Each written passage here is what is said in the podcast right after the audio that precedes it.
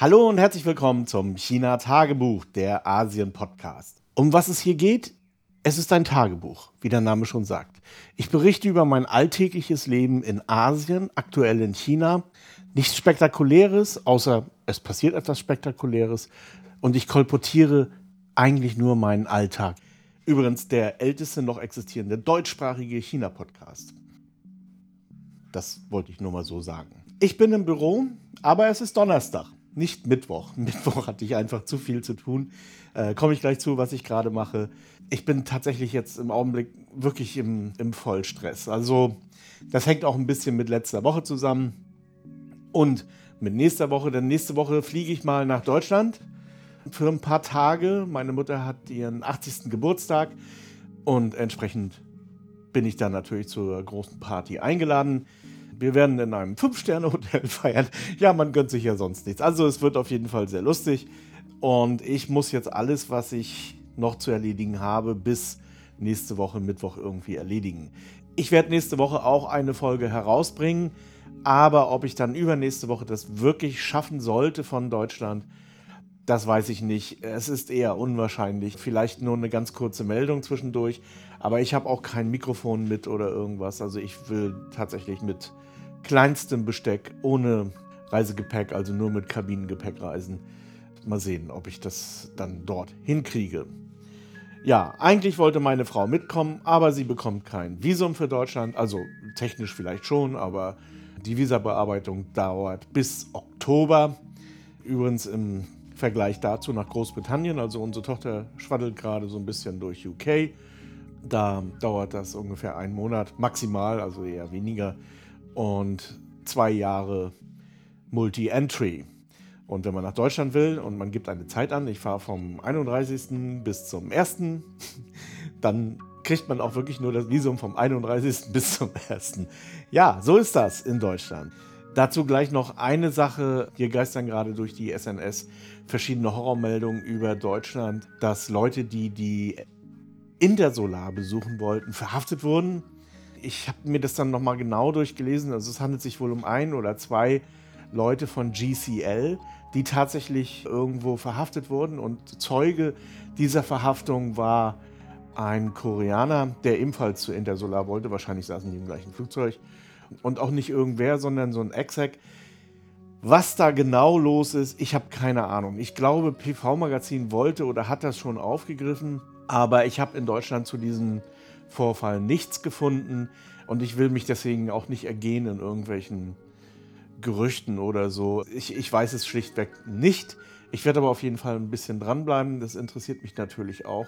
Was es in der Vergangenheit immer mal wieder gab, insbesondere bei der Hannover Messe, ist, dass Leute auf der Messe mit irgendwie Counterfeit Products ankamen, also irgendwelches äh, Zeug, was nicht lizenziert war. Und das Fraunhofer Institut hat natürlich auch immer gerne zugelangt, wenn irgendwo ein MP3-Player war und das MP3 nicht lizenziert war. Das ist nämlich keine freie Software.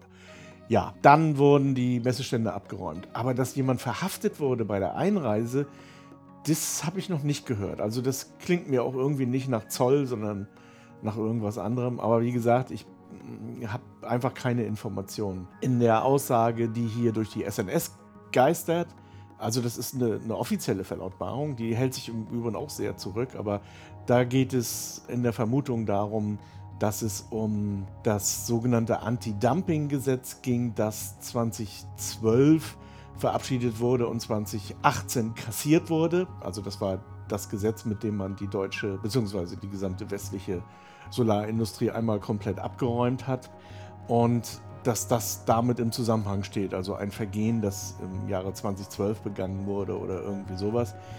Wenn das so ist, dann wäre das natürlich politisch. Also dann hätte das tatsächlich ungefähr so den Geruch dessen, was mit Huawei in Kanada bzw. in den USA passiert ist. Erstmal verhaften, egal ob was dran ist an den Gerüchten, einfach verhaften und gucken, was passiert. Am Ende kräht dann auch kein Hahn mehr nach, aber man hat das Unternehmen, in diesem Falle GCL, dann eben maximal geschädigt. Again, ich weiß es nicht. Also das ist jetzt einfach nur so vor mich hergeblubbert. Passt aber auch ein bisschen zur nächsten Meldung und das fand ich schon sehr bemerkenswert. Meyer Burger. Meyer Burger ist zurzeit der einzige Solarzellenhersteller in Deutschland, eine fortschrittliche Technologie, HGT.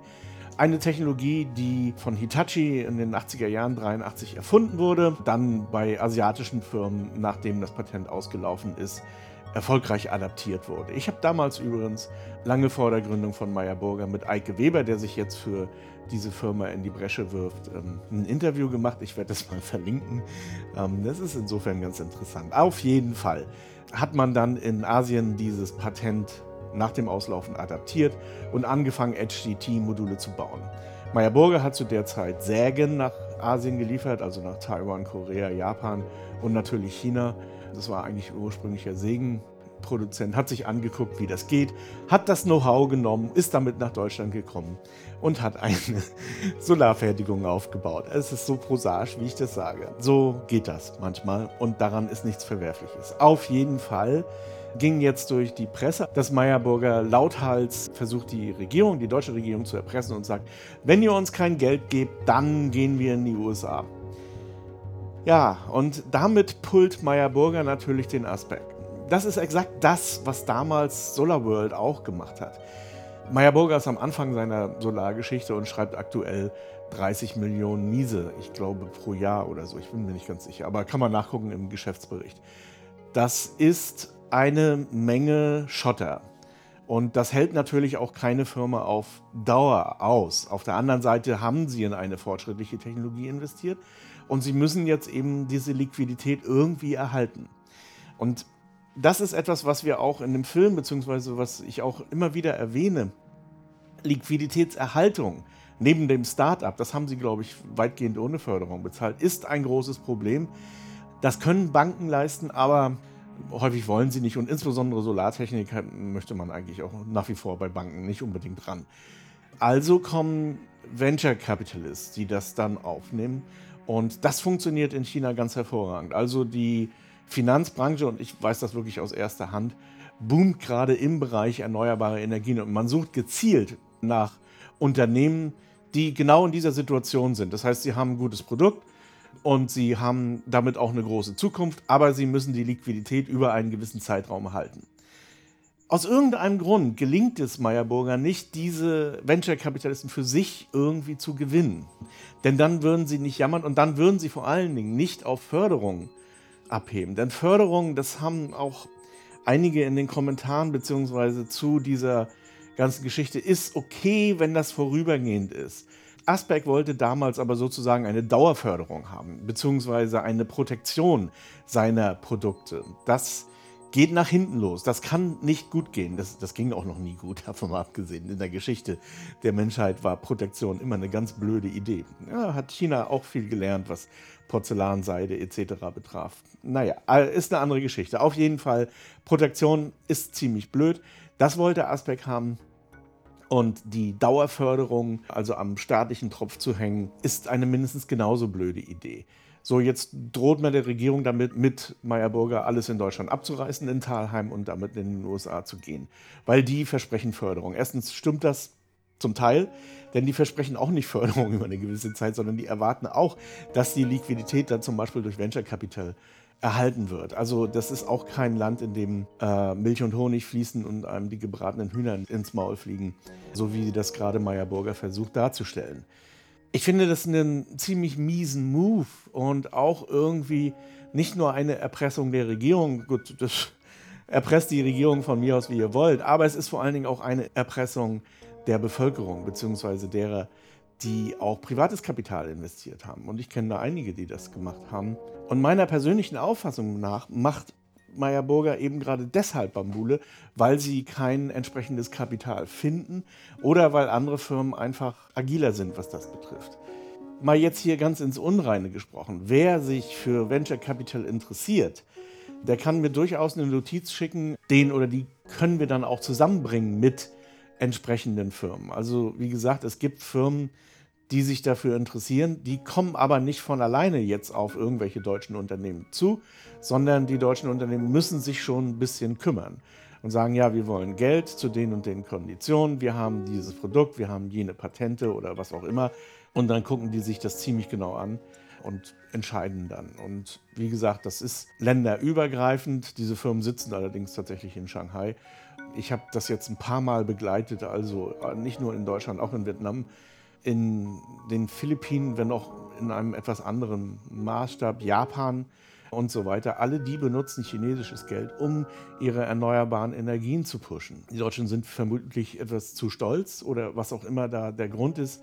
Aber wie gesagt, das Angebot steht. Also wer sich dafür interessiert, ähm, kann mir da eine Anfrage schicken. Ich werde das nicht groß bearbeiten, sondern ich werde das einfach nur weiterreichen. Entsprechend sollte die Ansprache auch nicht an mich, sondern an diese XYZ Venture Capital Firma sein. Also wie gesagt, ich finde es einen extrem miesen Move, den Meyer Burger da gerade hinlegt. Ach übrigens, falls sich jemand irgendwie gerade fragt, warum die keine patriotischen Gefühle haben. Also Meyer Burger ist ein Schweizer Unternehmen, die in Sachsen-Anhalt produzieren. Und ich vermute mal, Patriotismus interessiert die so sehr wie der Wasserstand der Saale bei Kalbe.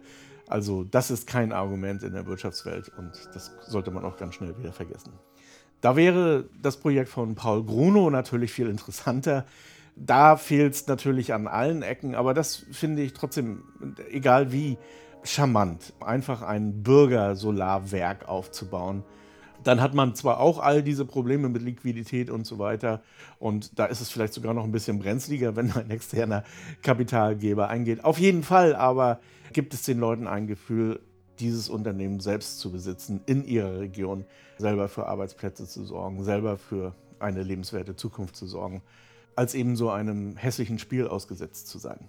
Nochmal zurück zu dem, was wir gemacht haben. Also, wir waren ja in Sherman. Ich habe eine ganz kurze Meldung abgegeben. Wir haben ein paar Werbefilme gemacht. Ich werde die auch inoffiziell verlinken. Also, ich habe die immer noch auf meinem PeerTube-Kanal. manchmal, nicht immer, wer sich dafür interessiert. Dann haben wir auch noch so ein paar Kleinigkeiten gemacht. Also, ich brauchte vor allen Dingen Material, also B-Roll für ein ganz anderes Projekt das auch noch deutlich größer ist, aber das haben wir dann dort eben gemacht. Und wir haben eben gerade dieses große Projekt, das ich jetzt, wie gesagt, noch nicht ausführen will, dort besprochen. Das war der Hauptgrund meiner Anwesenheit in Sherman. Ich habe mich dann dort auch noch mit Andreas Wöll getroffen, der jetzt Geschäftsführer ist der Ecoworthy Deutschland GmbH, also ein Unternehmen, das wir erfolgreich nach Deutschland gebracht haben und die jetzt ja, schwimmen lernen müssen. War ganz interessant. Ähm, wir haben uns über die Bankensuche unterhalten. Auch das verlinke ich. Das ist ein Podcast auf Umlauts are overestimated, also nicht in diesem Kanal, sondern bei Umlauts are overestimated. Und zeigt aber eben auch, wie Deutschland tickt. Und tickt nicht gut, kann man mal sagen. Also sie werfen wirklich den Leuten, die ihnen eigentlich nur das Beste wollen, tatsächlich so viele Steine in den Weg, wie es nur irgendwie geht. Apropos mal ganz kurz ein, eine Abschweifung zur Politik. Das, was die CDU, also dieser Söder da in Bayern, die dann die Querlappen von den Freien Wählern und der Lindner dort anrichten, das ist eigentlich aktive Deindustrialisierung. Sie verhindern Zukunftstechnologien und zwar mit Argumenten, die so absurd sind, dass wenn man sich mal einen ganz kleinen Augenblick vom Schreibtisch zurückschiebt und überlegt, was die eigentlich sagen oder machen, dann kann man sich eigentlich nur an den Kopf fassen. Das ist eben insbesondere, ich sehe jetzt auch gerade so ein bisschen diese Balkonsolar-Geschichten. Und natürlich kommen da exakt diese Argumente, die ich auch in der Sendung erwähnt hatte, als es um diese Balkonsolar-Geschichten ging. Ich weiß gar nicht mehr, welche Nummer das war. Auf jeden Fall ähm, versucht man genau das jetzt eben irgendwie zu verhindern. Irgendwie ist das diese, das haben wir schon immer so gemacht, Allianz ja, ihr habt früher schon immer ohne Kläranlage in die Flüsse und Meere gekackt. Und die FDP möchte weiterhin ungehindert, freiheitlich ins Meer kacken. Und sie verkaufen das den Leuten. Ich meine, Deutschland wird demnächst eine faschistische Regierung wahrscheinlich erhalten oder zumindest mit Beteiligung der Faschisten. Und das ist die Situation. Die Leute, also nicht nur die FDP, sondern auch die Menschen in Deutschland wollen ins Meer kacken. Und dann kann man nichts mehr machen. Also dann, dann ist, weiß ich nicht, dann ist die Hose irgendwie runter. Und das ist wahrscheinlich auch so ein bisschen der Lauf der Dinge, dass andere Länder es anders machen, besser machen, man dann wieder zur Besinnung kommt, dem nacheifert. Mit natürlich einem ordentlichen Abstand, den man aufzuholen hat. Also so ein Kommen und Gehen. Ähm, Deutschland ist wirklich dabei, sich komplett zu deindustrialisieren. Wie gesagt, die Meyer-Burger-Geschichte, die passt da eigentlich auch ganz gut rein. Und auch was die ganze Chipindustrie betrifft. Ähm, da möchten auch Infineon und so weiter massive Förderung haben. Und interessanterweise, wenn es um solche Subventionen geht, dann ist die FDP immer gerne schnell dabei. Das ist im Prinzip genau das Gleiche, eine eigene Chipindustrie aufzubauen. Das hat schon Erich Honecker versucht. Also, das hat nicht so wirklich geklappt. Es gibt sogar das Gerücht, dass die DDR an diesem 1 Megabit-Chip zugrunde gegangen ist. Wer weiß. Ja, und wie ich schon sagte, das, was ich ganz aktuell mache und weshalb ich den Podcast heute auch nicht unbedingt ausdehnen möchte, ist ähm, der Film mit unserer Reise Hans-Josef Fell und ich. Ähm, das wird nur ein ganz kurzer Film, also ich hoffe, dass ich den unter 15 Minuten gedrückt bekomme. Wer sich jetzt denkt, oh, 15 Minuten ist ja Pillepalle, naja, so einfach ist es dann doch nicht. Also da kommen dann noch. Und der Titel und Credits, da muss man aufpassen, wo man welche B-Roll sich hergeholt hat und ach, all das. Und das muss ich auch neben dem Tagesgeschäft machen. Das ist schon ziemlich zeitfressend. Wer sich damit auskennt, wird mich da bestätigen. So, ich wollte das heute einigermaßen kurz halten und ich denke, das ist mir gelungen. Wie gesagt, die Kontaktaufnahme sollte kein Problem sein. Einfach E-Mail beziehungsweise über Mastodon. Das sind die beiden Medien, die ich eigentlich so am meisten nutze. Äh, bitte nicht über Facebook, Twitter, Instagram oder so. Da schaue ich nur, oder gar LinkedIn, da schaue ich nur sporadisch rein. Und genau genommen äh, werfe ich da eigentlich nur die Werbung für diesen Podcast ab. Mehr mache ich da nicht wirklich. So, das wär's für heute und bis zum nächsten Mal.